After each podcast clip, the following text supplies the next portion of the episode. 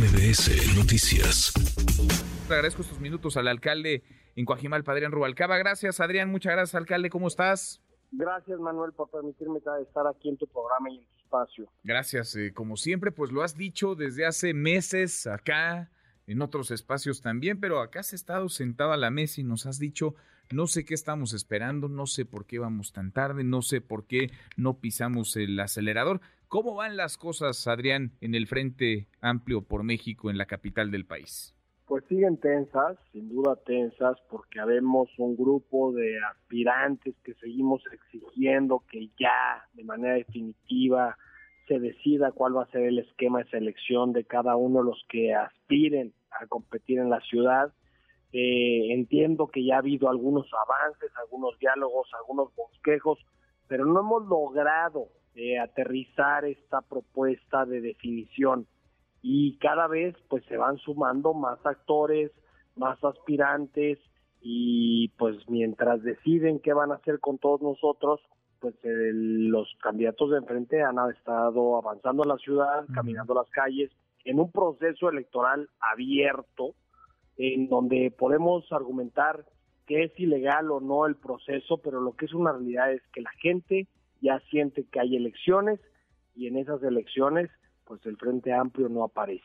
No, no, no pinta, siguen eh, pues eh, detenidos, frenados, porque entiendo no ha habido acuerdo entre las diligencias eh, locales que de vez en cuando mandan un comunicado, que las cosas han tenido que tomarlas las dirigencias nacionales para poner un poco el parámetro. Entiendo, tú tienes información sobre esto, que comenzaría el proceso el, el 5 de noviembre. Adrián, tú vas a solicitar licencia, te vas a separar del cargo a partir del próximo 30 de octubre.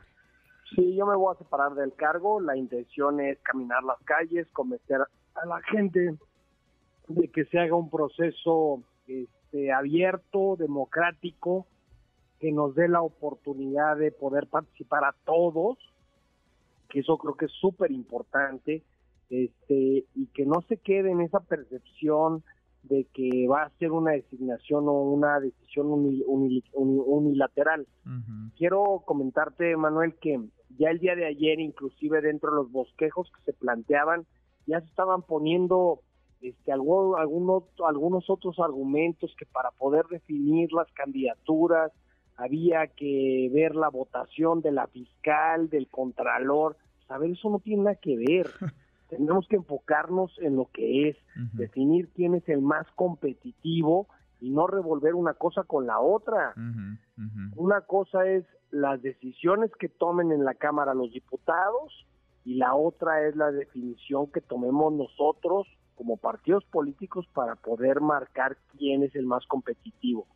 Yo he venido manifestando que lo más importante es que sea de manera democrática, supervisado por los partidos, que participe la sociedad civil y, y sobre todo que sea a través de un método en donde podamos constatar que nuestro posicionamiento es el que evidentemente se refleje, porque si vamos a contratar una encuestadora que sabe Dios quién la conoce y vamos a definir el candidato que alguno de los aspirantes quiera que sea, pues entonces lo único que va a provocar es que nos pase lo que nos pasó en el Estado de México, en donde hubo muchos lesionados y al final pues o no participaron en el mismo equipo o terminaron participando con brazos caídos y el resultado fue muy poco positivo para la alianza. Foros, encuestas, debates, eh, ¿qué sí, qué no en este proceso con la información que tú tienes, Adrián?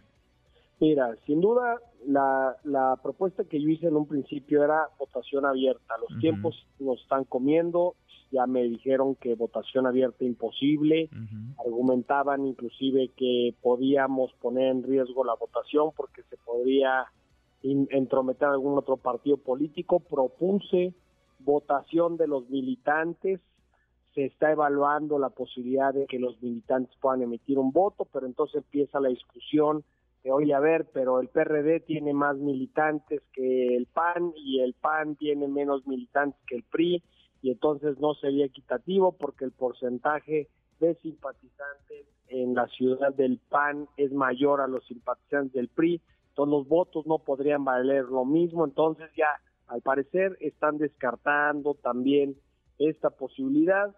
han planteado una encuesta en donde podamos cada uno de los candidatos proponer encuestadoras espejo y generar pues también estos debates en donde pues nos digamos lo que es verdad, lo que es mentira, lo que hemos hecho bien, lo que hemos hecho mal yo creo que eso también nos podría abrir los ojos de quién puede ser la mejor propuesta. Mm, ahora, lo que me dicen, Adrián, es que cada uno de los partidos se pondría sobre la mesa dos nombres, el de un hombre y el de una mujer. Tú estarías, digamos, eh, encabezando las preferencias en tu partido. El, el PRI estaría también la diputada eh, Cintia López, digamos, como la opción eh, dos, como mujer en este por tu, partido estaría Santiago Tabuada, Ilia Limón en el PAN y Luis Cházaro y Norarias en el, en el PRD. ¿Te hace, ¿Te hace sentido eso? Y lo pregunto porque pues ya regresó eh, Sandra Cuevas, que había dicho buscaría la candidatura a la jefatura de gobierno por el frente, ya volvió el día de hoy a Cuauhtémoc, a la alcaldía, ya retomó, digamos, el gobierno de, de su administración. Eh, ¿Serían así propuestas, propuestas de cada uno de los partidos en equidad de circunstancias, cada quien dos? Mira, yo soy muy respetuoso de la decisión de los partidos. Lo único que sí creo es que dejar fuera a cualquiera de los aspirantes en esta intención de participar y de que se vaya de manera directa a una designación, creo que sería preocupante porque, pues sin duda, Sandra Cuevas o suba, suma un número importante de simpatizantes hay gente que no le gusta quizás su forma de hacer política, pero en realidad, pues Sandra trae su capital y ese capital desperdiciarlo creo que sería un error. Lo mismo pasa con otros actores.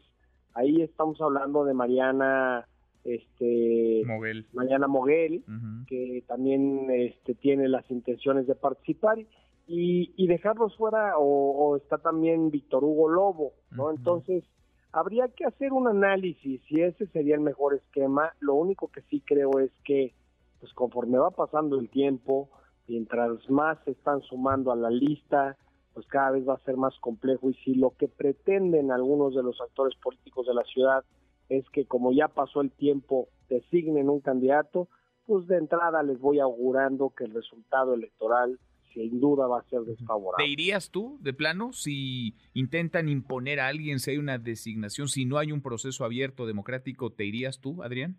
Mira, hoy estoy yo eh, sumado en este proyecto, estoy con el interés de participar, pero si seguimos posponiendo la decisión, pues Manuel, más allá de que me vaya, no tendría caso ya ni siquiera de participar. Eh, Morena lleva un avance importante y si seguimos esperando, eh, pues prácticamente le estamos haciendo la chamba a los de enfrente. Pues sí, queda clara entonces cuál es tu posición. Te vas el 30 en 10 días, el 30 de octubre eh, dejarás la alcaldía y me imagino vas a estar entonces eh, caminando, recorriendo las calles eh, de, la, de la ciudad, Adrián.